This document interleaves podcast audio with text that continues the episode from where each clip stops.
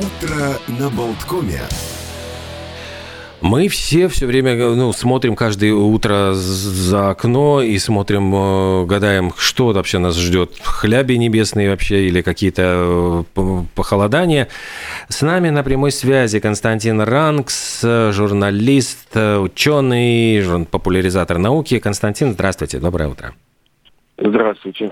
Доброе утро. Что, какие прогнозы? То есть мы каждый, каждую пятницу с, с нетерпением ждем, какой будет погода на следующей неделе, вот ближайшие дни. Что можно рассказать о том, э, ну вот что нас ожидает?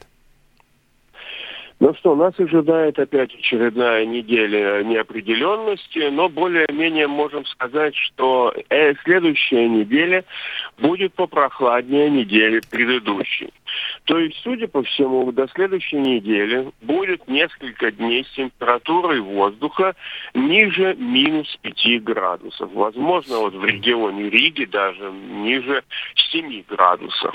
Но это, естественно, в ночное время. Днем же подниматься температура выше минус 3, минус 2 не должна. К концу срока возможно определенное потепление к следующей пятнице, но тоже это будет, так скажем, едва-едва выше нуля. Э, в общем, э, картина такая. Это все обусловлено, опять-таки, игрой нескольких циклонов.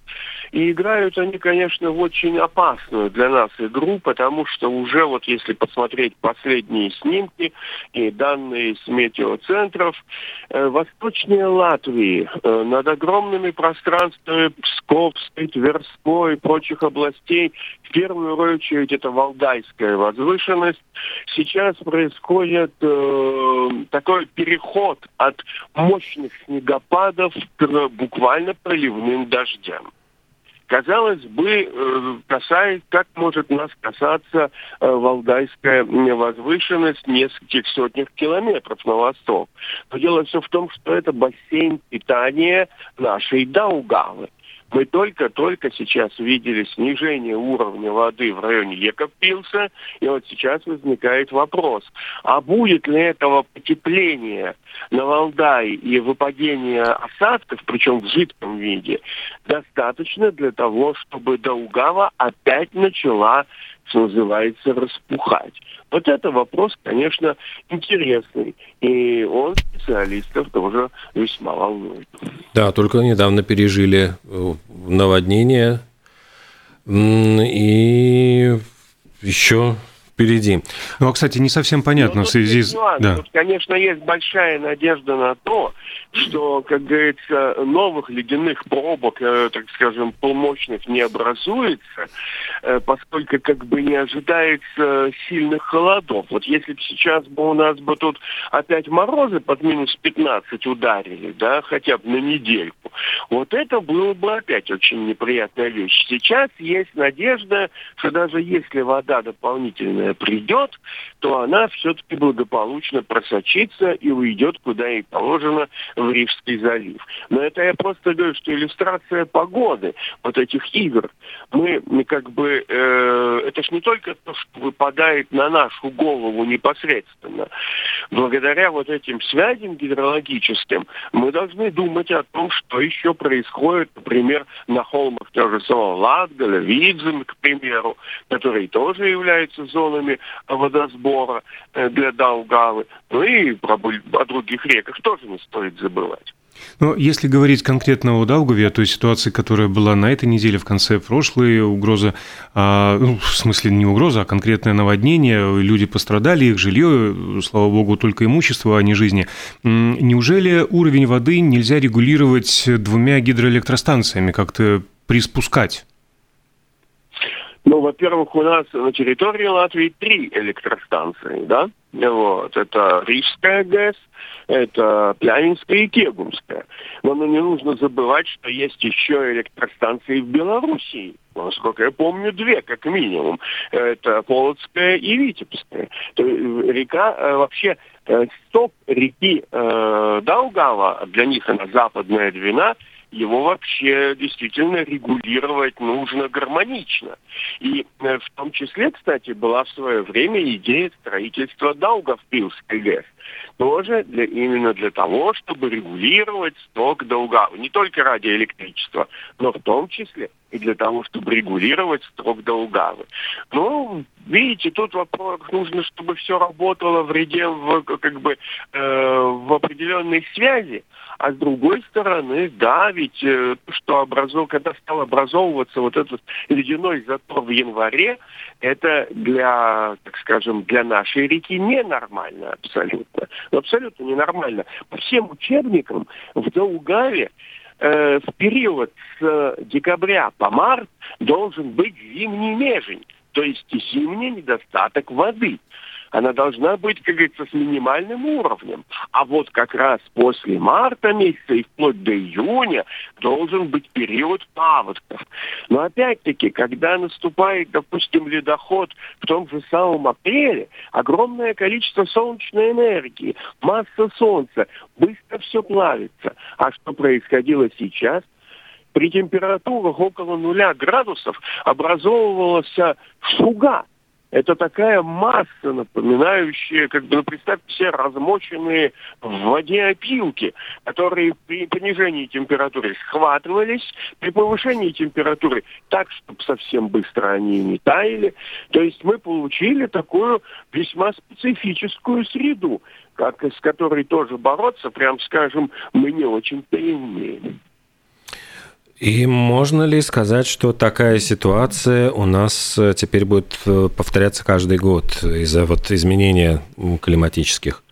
Ну, гадать-то трудно, но можно сказать, что, скорее всего, да это наша будет новая норма. Мы должны к этому, как говорится, ну, ментально понять, что такого, как было раньше, уже не будет. Все это остается в эпохе далекой, знаете, предание старины глубокой. Мы теперь должны понимать, что да, вот такие вот э, потопы могут случаться в любое время года, зимой тоже. Особенно, когда колеблется вот так вот температура вокруг нуля, это, да, это опасность. И мы должны понимать, что это не просто, знаете, как вот с, э, морозы, так скажем, сформировался там ледовый такой заслон, мы его туда взрывчатку занесли, взорвали, все прорвалось и потекло. Взорвать вот эту самую шугообразную массу, которая напоминает то ли тесто, то ли желе, вот, это бессмысленно. А, а что делать? Вот действительно возникает вопрос. Этим должны заниматься специалисты. И думать о зиме следующего года нужно начинать уже сегодня вообще. Будем надеяться, что определенные выводы все-таки э, будут сделаны. Что касается зимы нынешней, э, хорошо, э, конец января вы обозначили легкий спад температур, потом опять оттепель к следующим выходным. А каким может быть февраль? В феврале никто толком сказать не может. Мы уже об этом говорили, о том, что, в принципе, как за 10 дней уходит прогноз вперед, это уже начинается такое как бы, гадание на кофейной гуще. Сейчас есть предположение, что такие э, вполне возможно очередной прорыв холодного воздуха. То есть есть шансы. Смотрите, зима началась с того, что прорвалась, прорвались массы очень холодного воздуха из Арктики на североамериканский континент. Помните? Да, да. Где-то вот в середине декабря. И заносы были, и морозы до минус 40 градусов, там, где никто не помнил, что и не знал, что это такое. Потом это прошло. Через некоторое время произошел прорыв такого же ледяного воздуха на территории Восточной Сибири. Аж вплоть до Китая дошло это. Действительно, морозы там до минус 70 э, в Якутии было. Вот этот сейчас там теплеет. Но пульсация продолжается. И почему бы следующей пульсации не быть на территории Европы? Вполне может быть. Мы ничем, как говорится, в этом случае не лучше. Поэтому тоже такое может быть. Но сказать, что такое будет обязательно, тоже нельзя. Поэтому тут э, известная опять э, э, известная мудрость. Надеяться на лучшее, но быть готовым к худшему надо. Ну что же, спасибо большое. Спасибо. Константин Ранкс, э, журналист, ученый, популяризатор науки, был с нами на прямой связи. Спасибо, Константин. Спасибо, хорошего дня. Хорошего дня. Всего да, доброго, до свидания. Ну вот мы видим, что да, погода непредсказуемая, и действительно с каждым годом мы понимаем, что все хуже, сложнее делать прогнозы в, в этих условиях долгосрочные, потому что все меняется. Я очень хорошо помню, что любые долгосрочные прогнозы, которые делались больше, чем на неделю вперед, очень часто оказывались неверными. Да, в принципе, в связи с, последними, с событиями последних нескольких лет э, не только из-за климата долгосрочные прогнозы строить практически невозможно. То ковид, э, непонятно, да уж, что он мог принести, то война, будь она неладна, сейчас тоже непонятно, сколько это продолжится и когда закончится уже наконец-то. Ну, и из-за климата, уж не знаю или нет, но бьют тревогу Несси сбежала из Шотландии. Заметили теперь лохнесское чудовище у берегов США. Эмигрировала? Эмигрировала, да. Ну вот у берегов Северной Каролины заметили какое-то змееподобное морское чудище, причем очень напоминает лохнесское. А, обнаружили его на воде на пляже Атлантик-Бич, и потрясенные очевидцы, значит, говорят, что это такое. Журнал специальный, значит, какой-то Chasing Tails Outdoors Bait and Tackle, который разместил видео с этим монстром, э, говорит, что э, да, очень напоминает. И какие-то, значит, начинаются теории, некоторые все-таки уверяют, да ну вас, это просто аллигатор, кто-то называет его детенышем кита, кто-то говорит, вот, скорее всего, Несси просто эмигрировала, переехала из Шотландии, вот, может, из-за погодных климатических условий сюда. Но это же озеро, как она из озера переплыла в океан? А может, там эти э, какие-нибудь потайные ходы у него? А, ну, конечно. Выгрызла в породе. Mm. А тем временем Брэд Питт тайно... Завел любовницу. Посещает, да, любовницу а продает свое огромное имение в Лос-Анджелесе. Ранее, между прочим, а это здание принадлежало Кассандре Петерсон, э, звезде фильма «Эльвира, повелительница тьмы». Mm. Вот это вот такая шароподобная. А, да, в нем он жил в этом э, особняке с Анджелиной Джоли и детьми. Э, понятное дело, семья во много раз уменьшила сейчас, и он хочет купить что-то поменьше, поскромнее, там же, в Лос-Анджелесе. А купил за 1,7 а, миллионов, а продает за 40. Не только потому, что там они с э, Джоли э, жили недолго и не очень счастливо, но потому что он оброс множеством удобств, включая скейт-парк, теннисный павильон, и вообще Брэд Питт значительно расширил имение, скупая участки рядом. Ну и все они еще вовлечены, Пит с Джоли, напомню, в судебную, судебную тяжбу за шато Мировал, э, поместье с 35 комнатами и знаменитый виноградник на юге Франции. Его они купили в 2011 году за 60 миллионов долларов. Продолжаются вот какие-то череда смертей и знаменитостей. Часто вот бывает, что в январе вот э, происходит, то есть в конце года, в декабре и в начале января вот какой-то такой прямо вот всплеск таких там печальных событий. Э, в Америке скончался вот Дэвид Косби. У него все группы, где он играл, были очень простые. Там Стил, Нэш, Янг и Косби. Да. Э, но он считался легендой, действительно такой легендой рока, многих э, песен автор, в общем, такая культовая фигура. И скончался российский кинорежиссер Николай Досталь. Он ушел из жизни на 77-м году жизни. Кстати, он сын э, Николая Досталя старшего, который вот основатель кинодинастии, и он снял очень хорошие фильмы. Я помню, «Облако рай» был такой у него очень такой трогательный фильм. Да, у него... про, про, про парня, который, да, который ляпнул, что он уезжает, уезжает и весь да, городок его, его собирал. Да. Боже мой, а лет через 10 он же снял продолжение, как этот парнишка вернулся. Вот я уже не помню. Это не менее... Петя по дороге в Царство Небесное, да? Не менее трогательный фильм. Вот у него был его последняя работа, я тоже очень хорошо помню этот фильм, мне он очень понравился, «Монах и бес». Mm. Тоже это вот очень такой яркий, так, ну, у него какие-то необычные фильмы, то есть это ну, фильмы с каким-то глубоким смыслом, которые вот э, тебя не отпускают после просмотра, ты вот все время с ними живешь. И он снял еще, по-моему, сериал «Штрафбат», э, «Раскол», то есть, ну, такие хорошие работы, э, которые останутся, наверняка их будут помнить э, после уже его смерти. Будут ли так помнить Ольгу Бузову, никто не знает, дай бог ей конечно, здоровья и долгих лет жизни, творческих, так сказать, успехов, новых проектов. 37 лет ей сегодня исполняется, а 47 – Волочковой. А 45 исполняется Амару Си, вот этому прекрасному актеру, который один плюс один или неприкасаемый, там по-разному какие-то есть варианты перевода. И, и Арсен Люпен. Арсен Люпен, сериал, который сейчас тоже сделал его такой очень популярной фигурой. Ой, 60 сегодня Ингеборги Дапкунайте. Да, ее называют по-прежнему литовской киноактрисой, хотя она очень много снимается и за рубежом, и у нее совместные проекты там с Малковичем, и бог знает там только с, с какими знаменитостями. Ну, с Малковичем даже... Сюда приезжали. Да, да, на, на, на сцене дома. А, то есть театра э, Дайлас выходила. По 77 Дэвиду Линчу сегодня.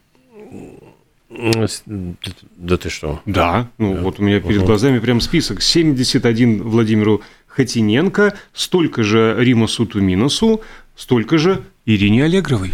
И 89 лет композитору Владимиру Дашкевичу, который как раз музыку к Шерлоку Холмсу сочинил. И... Гарри Барлоу, кстати, 52 года. А можно помянуть сегодня, ну, во-первых, год, как ушел из жизни Метлов, и 30 лет назад умерла Одри Хэбберн. Ну и еще, если говорить про даты, 100, ровно 100 лет назад президент Латвии Янис Чаксте подписал закон о государственном флаге Латвии – который был принят Сеймом четырьмя днями ранее, и вот полностью как бы э, сформировал представление об этом флаге темно-красный, ну, цвет, да, там цвет, размеры, масштаб, там соотношение, да, да, да. вот. Но э, хорошо, это э, законом был установлен тогда, но вообще же это исторический факт, что э, флаг Латвии один из самых старых в мире, между прочим, там с 11-12 века он известен именно сочетание вот этих вот э, трех полос. Так что повод э, гордиться Родиной. А еще в 1989 году Рональд Рейган стал первым президентом с 1840 года, который ушел со своего поста президентского живым, будучи избранным в год, который заканчивался на ноль. Там же какое-то было якобы проклятие индийского вождя, что все президенты, которые пришли к э, власти в год, который заканчивается на ноль, они Э, до своего срока не доживут. И там действительно реально, там, по-моему, пять президентов было убито, вот, ну, все вот, которые с нуля начинались, и на Рональда Рейгана ведь было тоже совершено покушение, и едва-едва он остался в живых, но тем не менее э, как-то все обошлось. Ну, между прочим, э, с чего мы начали сегодняшний эфир утренний, к этому и подводим совпадения вот эти какие-то угу. тоже в жизни. Ну, вот, вот, вот как вот это можно объяснить? Очень сложно. А в этот день 192 года назад, 20 января 1831 года, был превозглашен вечный нейтралитет Бельгии. А еще сегодня э, объявили номинации на премию Бафта. И э, это британская награда, ну так скажем, британский Оскар.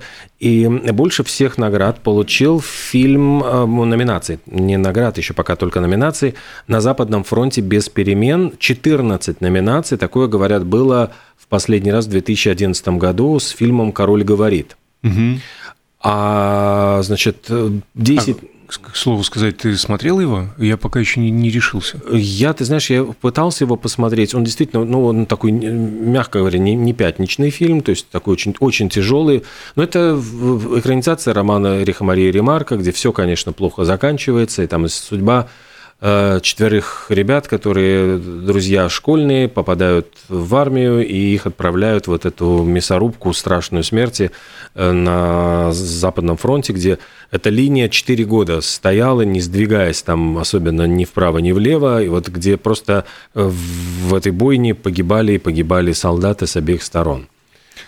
Трейлер монументальный и очень-очень, конечно, кровавый Поэтому я спросил, решился. Ну, что, я ну, пока смысле, что я еще не решился. Я, я все тоже вот не могу, надо как коплю силы, да, понимаю, что надо посмотреть, но как-то вот я пытался в какой-то момент, но вот ну, что-то вот э, очень, очень тяжело, то есть надо соответствующее настроение.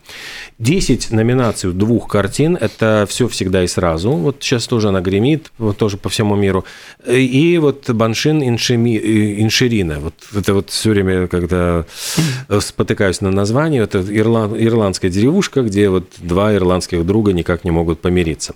Девять номинаций у Элвиса, пять номинаций у фильма «Тар». Так что вот, ну, эти вот ну, перед Оскаром, опять-таки, вот все те картины, которые наверняка будут и в Оскаровском списке. Ну и у нас одна единственная номинация. Молодцы! А, закончили очередное утро на Болткоме. Еще раз хорошего дня и услышимся уже на новой рабочей неделе. Всего доброго!